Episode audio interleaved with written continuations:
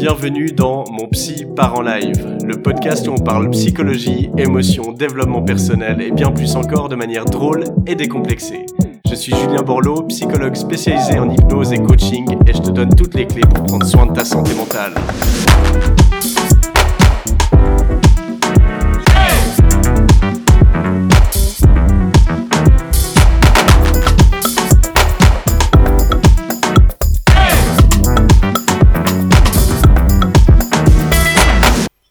Bonjour à toutes et à tous, bienvenue dans ce nouvel épisode de mon podcast Mon Psy part en live. Je suis Julien Borloo, psychologue à Lausanne et aujourd'hui j'aimerais vous parler et vous donner des conseils sur comment vous lancer dans un parcours d'indépendant. C'est en effet une thématique qui me passionne parce que ça fait depuis 2016 que j'ai commencé mon chemin dans l'indépendance j'ai d'ailleurs consacré l'épisode numéro 14 de ce podcast sur mon parcours professionnel et sur ce parcours d'indépendant. Donc euh, si cela vous intéresse, je vous invite à écouter l'épisode numéro 14 également. Et puis ben c'est euh, une thématique qui m'habite encore aujourd'hui parce qu'aujourd'hui ben j'ai fondé ma SARL euh, donc je suis mon propre patron je suis euh, mon propre employé également. Euh, je n'ai pas encore d'autres personnes qui travaillent dans ma SARL donc c'est quelque chose que je vis au quotidien et j'adore partager avec des personnes qui souhaitent se lancer dans un parcours dans une activité indépendante parce que il y a tellement de choses qui se mélangent autant en termes de compétences techniques, sociales euh, et évidemment psychiques. Et c'est là-dessus que je vous propose qu'on s'attarde aujourd'hui. C'est sur toute la dimension mentale euh, qui est nécessaire, qui est challengée dans un parcours d'indépendant. Parce que souvent, lorsqu'on décide de se lancer ou qu'on envisage de se lancer dans l'indépendance, on a souvent peur de manquer de moyens. On pense souvent à l'aspect matériel, à l'aspect monétaire, de comment est-ce que je vais euh, tenir dans cette euh, dans cette voie. Et puis en fait, c'est pas la première préoccupation. Euh, les gens devraient plutôt se préoccuper de comment est-ce que je vais tenir mentalement, comment est-ce que je vais faire pour gérer tout ce stress, toutes ces décisions importantes, comment je vais faire pour me gérer au niveau de ma propre discipline, etc. Parce que au final, c'est ça qui va faire la différence, beaucoup plus que l'argent ou d'autres types de compétences techniques. Ce qui va faire la différence entre un indépendant qui va réussir et un autre qui va abandonner, eh bien, c'est sa capacité mentale à persévérer, à apprendre de ses erreurs, à accepter euh, les erreurs également et à rebondir après ça. Donc moi, j'aimerais vous partager un petit peu certaines de mes leçons que j'ai glanées au fil des années depuis 2016. Euh, Évidemment, c'est pas exhaustif et puis je pourrais parler de cette thématique pendant des heures parce que c'est vraiment quelque chose qui me passionne, mais j'aimerais voilà, vous donner un peu de mes apprentissages et peut-être ce que j'ai pu apprendre de mes erreurs aussi pour éviter que vous les refassiez. Et comme d'habitude, je vais y aller un peu pêle-mêle et me laisser porter par le flot. Alors, un premier conseil que je donnerais à toute personne qui se lance dans l'indépendance, c'est déjà d'assumer sa nouvelle identité d'indépendant, même si on n'a pas encore de résultats. Alors qu'est-ce que j'entends par là? Eh bien par exemple quand j'ai commencé, euh, c'était donc en 2016, eh bien je n'avais pas du tout de personnes qui venaient à mon cabinet pour des consultations ça m'a pris vraiment euh, plusieurs années, trois ans et demi environ avant que ça devienne mon revenu principal. Et donc pendant toutes ces années, eh bien, j'ai jonglé avec d'autres jobs à côté euh, pour euh, payer mes factures.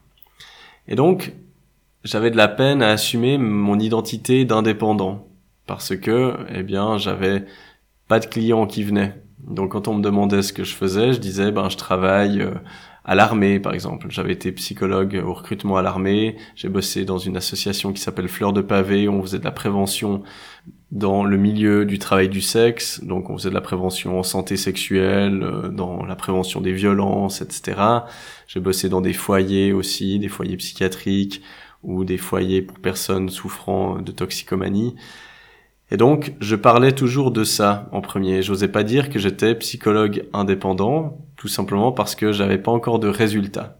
Et puis, c'était une grossière erreur parce que ben si vous vous présentez pas selon ce que vous voulez devenir, selon le titre que vous vous donnez et que vous souhaitez développer, eh bien personne ne va être au courant.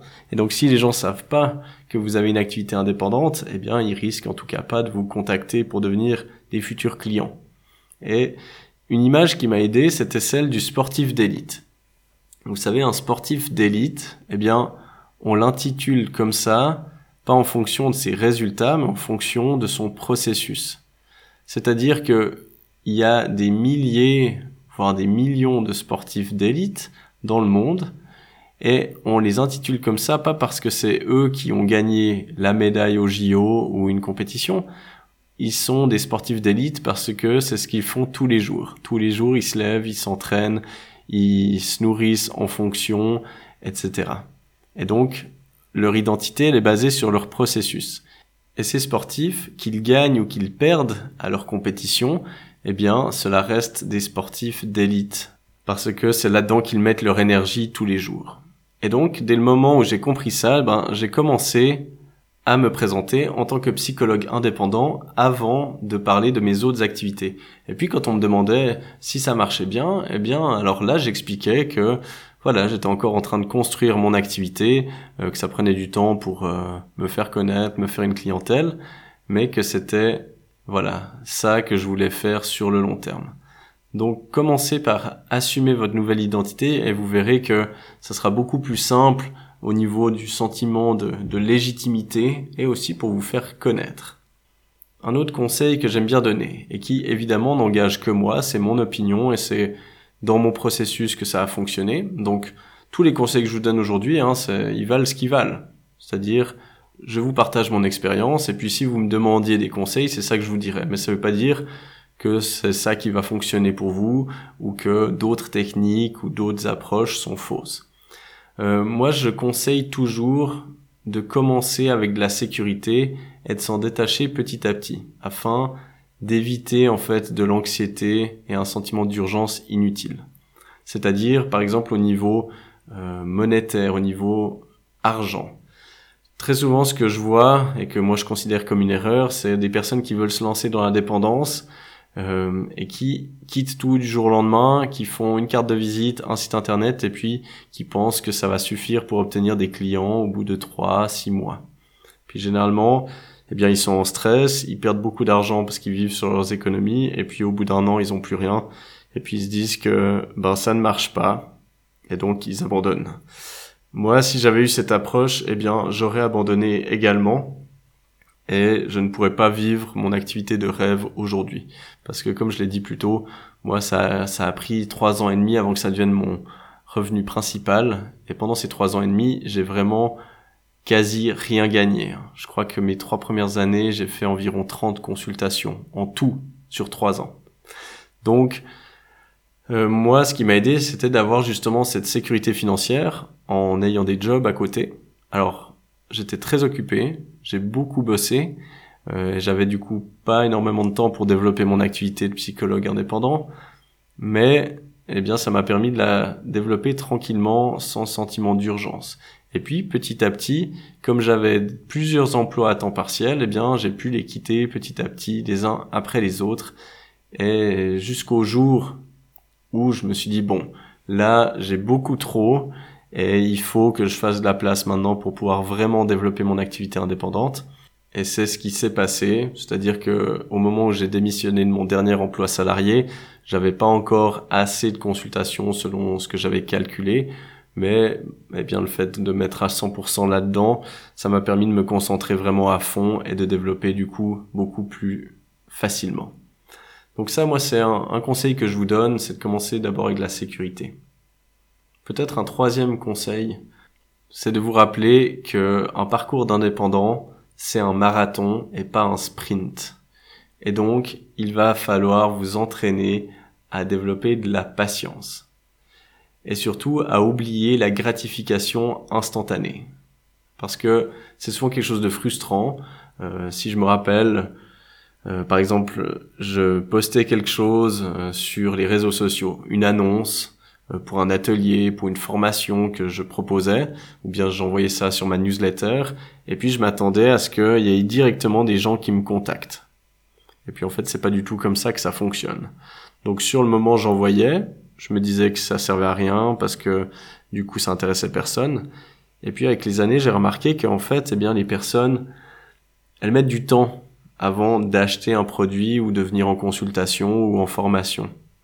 J'avais vu d'ailleurs une étude qui disait qu'on était généralement exposé sept fois à un message publicitaire avant de passer à l'action d'achat, par exemple. Et c'est vraiment comme ça que ça fonctionne. Parce qu'au fil des années, j'ai vu qu'il y avait des personnes tout d'un coup qui prenaient rendez-vous et qui me disaient, ben voilà, ça fait trois ans que je vous suis sur les réseaux sociaux, que je lis vos newsletters, etc. Et enfin, au bout de trois ans, eh bien, ils se sont dit, je vais prendre rendez-vous. Donc, ça peut être extrêmement frustrant et décourageant quand on se focalise sur le résultat court terme. Et donc, c'est là où il faut être capable de penser à plus tard. Parce que chaque graine qu'on plante, eh bien, elle va donner quelque chose. Il y en a qui vont mourir, qui vont rien donner, et puis dans le tas, il y aura plein de graines qui vont commencer à germer. Et vraiment, moi, c'est une image que je garde toujours en tête. Je me dis, là, je sème. Je sais pas exactement ce qui va donner, ce qui va pousser. Mais je sais que si je sème tous les jours des graines, du positif, etc., eh bien, il y a forcément quelque chose de bon qui va pousser. Et donc, c'est vraiment la clé est de se focaliser sur notre processus et pas le résultat. C'est-à-dire, si euh, à l'époque, ben, mon objectif c'était de vivre à 100% euh, de mon activité de psychologue indépendant. Eh bien, dans ce cas-là, j'ai dû me demander quel est le processus dans lequel je dois m'engager pour me donner le plus de chances d'atteindre cet objectif? Parce que le résultat, j'ai pas de contrôle dessus, mais le processus, oui. Et donc, eh bien, je me suis dit, je vais me lever tous les jours à 6 heures, euh, je vais créer du contenu pour les réseaux sociaux tous les jours, même plusieurs fois par jour. Je vais créer une newsletter, je vais aller rencontrer des personnes, je vais aller faire des offres dans les cabinets de médecins, je vais rencontrer différents corps de métier pour leur présenter euh, mon activité, je vais faire des conférences, etc., etc. Et ça, eh bien, je me suis dit, c'est le processus qui a le plus de chances de m'amener au résultat que je souhaite. Et puis, eh bien, ça a été le cas. Ça m'a même amené plus loin. Euh, C'est-à-dire que j'ai atteint aujourd'hui des objectifs en termes financiers, en termes de euh, reconnaissance euh, ou de notoriété, par exemple sur les réseaux sociaux, que je ne pensais jamais pouvoir atteindre. Donc, c'est là la force de se focaliser sur le processus, c'est que on met les œillères quant au résultat. On se dit que tant qu'on fait les choses bien, eh bien, il y a forcément quelque chose qui va arriver. Quoi et quand, on ne sait pas exactement, mais ça va arriver. Et ça, ça va avec un autre conseil euh, que je rappelle toujours, c'est une question de mentalité. Est-ce qu'on a une mentalité d'abondance ou de restriction? Et ben, la différence entre les deux, c'est mentalité de restriction. C'est des indépendants qui vont se dire, oulala, on est déjà cinq dans ma ville à proposer exactement le même service. Il n'y a pas assez de clients, on doit se partager le gâteau. Euh, et puis du coup, qui vont être toujours en train de regarder la concurrence, d'essayer de leur tirer dans les pattes, puis qui vont être extrêmement anxieux.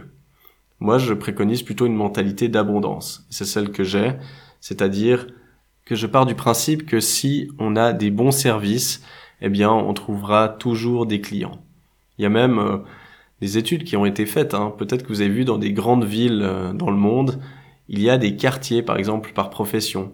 Il y aura par exemple le quartier des opticiens, le quartier des cordonniers, etc.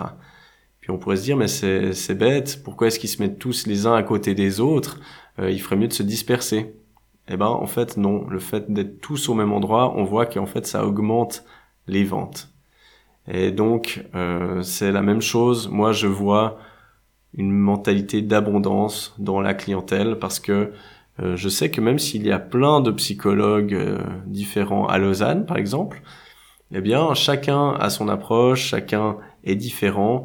Et typiquement, bah, il y a des gens, même à compétences totalement égales, qui vont préférer un homme ou une femme, ou qui vont me préférer moi à une collègue, etc. Et donc, cette mentalité, elle va aussi aider à enlever beaucoup de pression et puis à se focaliser sur soi plutôt que sur la concurrence. Un autre conseil encore que je peux vous donner et qui m'a été vraiment extrêmement utile, c'est il faut être visible.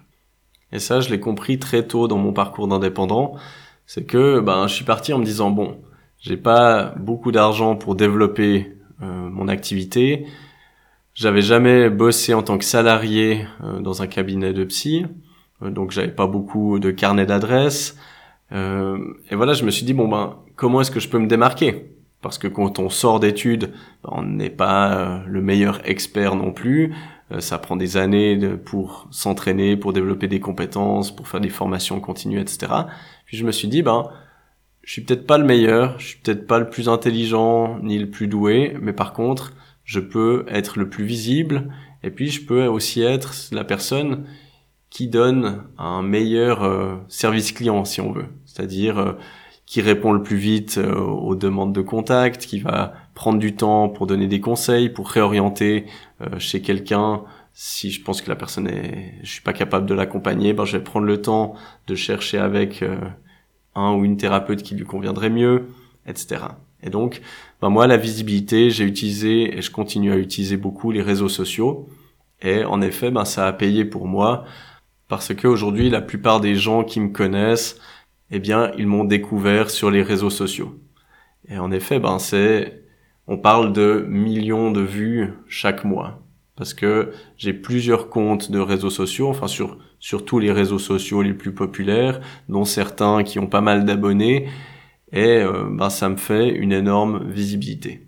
Et ça, c'est un point hyper important parce que je dis toujours aux indépendants que j'accompagne, vous pouvez avoir la meilleure offre au monde, si personne ne sait que vous existez et que vos services existent, eh bien, vous pouvez aider personne et personne ne va pouvoir vous contacter.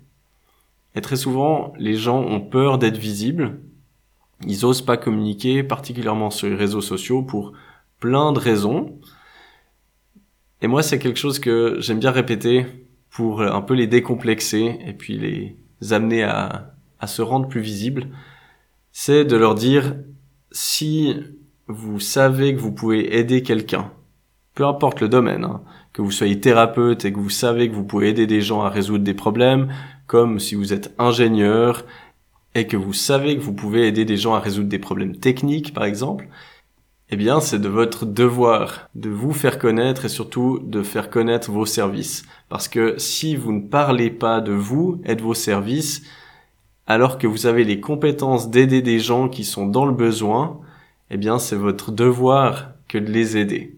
Et ça, souvent, ça aide les gens à se décomplexer et à se dire, bah oui, en fait, c'est mon devoir de me faire connaître. C'est pas pour de l'ego ou pour euh, juste de la vanité. Non le fait de me rendre visible, c'est permettre à des gens de résoudre des problèmes qui sont importants pour eux. Et puis, je vous proposerai de terminer gentiment cet épisode en vous parlant de certaines erreurs que je constate souvent et que j'ai pu faire même personnellement dans mon parcours d'indépendant et que je souhaiterais que vous évitiez. Une première erreur, c'est de croire au revenu passif. Je sais que c'est quelque chose qui est extrêmement à la mode depuis des années maintenant, et puis c'est un peu le fantasme de tout le monde.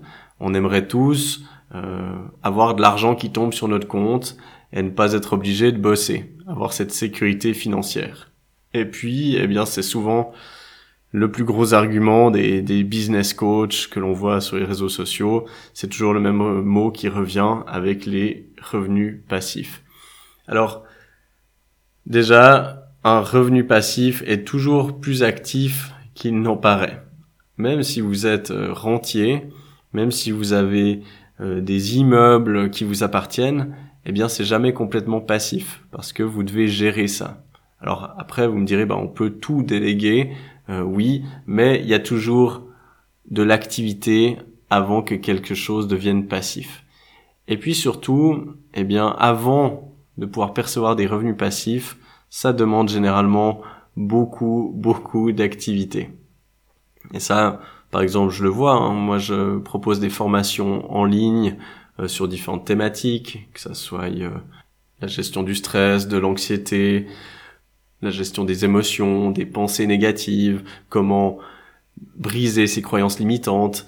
J'ai plein de formations qui sont en ligne actuellement. D'ailleurs, vous trouverez euh, les liens pour euh, y accéder dans les notes du podcast.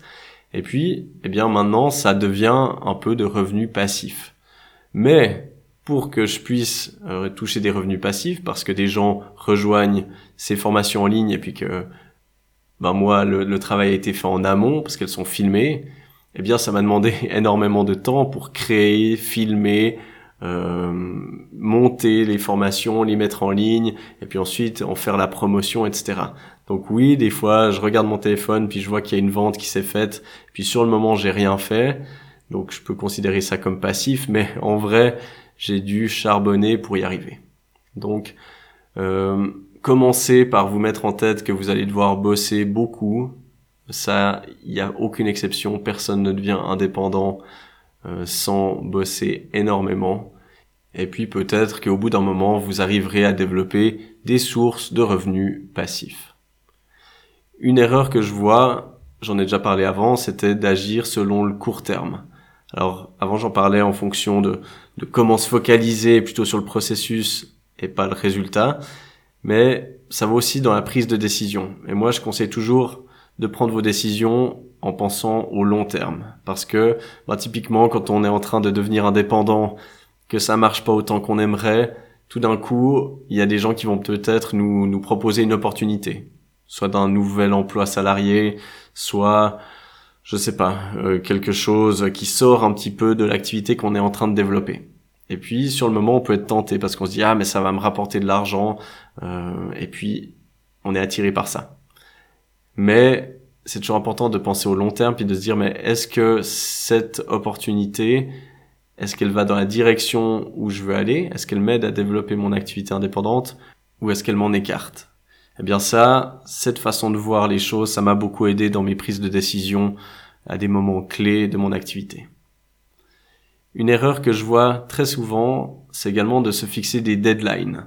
Souvent, les gens, comme j'en parlais avant, se disent, bon, je tente ma chance, je prends une année pour monter mon activité indépendante, et puis si au bout d'un an ça marche pas, eh bien j'abandonne. Eh bien c'est la pire chose à faire. Comme je vous l'ai dit, dans mon parcours, si j'avais abandonné au bout d'un an, je n'aurais même jamais fait ma première consultation, car la première est venue après plus d'un an. Et aujourd'hui, je serais extrêmement frustré. Donc, il faut jamais mettre de deadline à vos rêves. Si vous avez un rêve, si vous avez envie vraiment de développer quelque chose, il n'y a pas de raison d'y mettre une deadline. Que ça prenne six mois, un an, deux ans, cinq ans ou dix ans, peu importe. Donc, vos deadlines, mettez-les comme des points de feedback, des points de bilan. C'est-à-dire, ok, ben dans un an, je fais le bilan. Et puis, vous regardez, ok, qu'est-ce qui a bien été, qu'est-ce qui a moins bien été, qu'est-ce que je peux améliorer, quels sont mes objectifs cette année, mais ça doit être en aucun cas une raison de vous arrêter. Et puis, finalement, une erreur que je vois encore très souvent, c'est vouloir se lancer dans l'indépendance pour les mauvaises raisons. Alors ça peut être quoi les mauvaises raisons? Ça peut être l'argent, ça peut être l'ego, ça peut être pour prouver à quelqu'un que l'on est capable de monter un business, ça peut être aussi euh, parce que c'est à la mode. C'est très à la mode d'être entrepreneur de nos jours. Euh, mais les gens aiment bien pouvoir mettre le titre entrepreneur sur Instagram. Par contre, quand il s'agit de vivre la vie d'un entrepreneur, eh bien là, c'est beaucoup plus difficile. Et donc, si vous vous lancez dans un projet de business, d'indépendance, pour les mauvaises raisons, eh bien, jamais vous n'allez tenir sur le long terme. Et puis même si vous tenez, eh bien en fait vous n'allez pas avoir de plaisir là-dedans parce que vous ferez pas ça pour les bonnes raisons.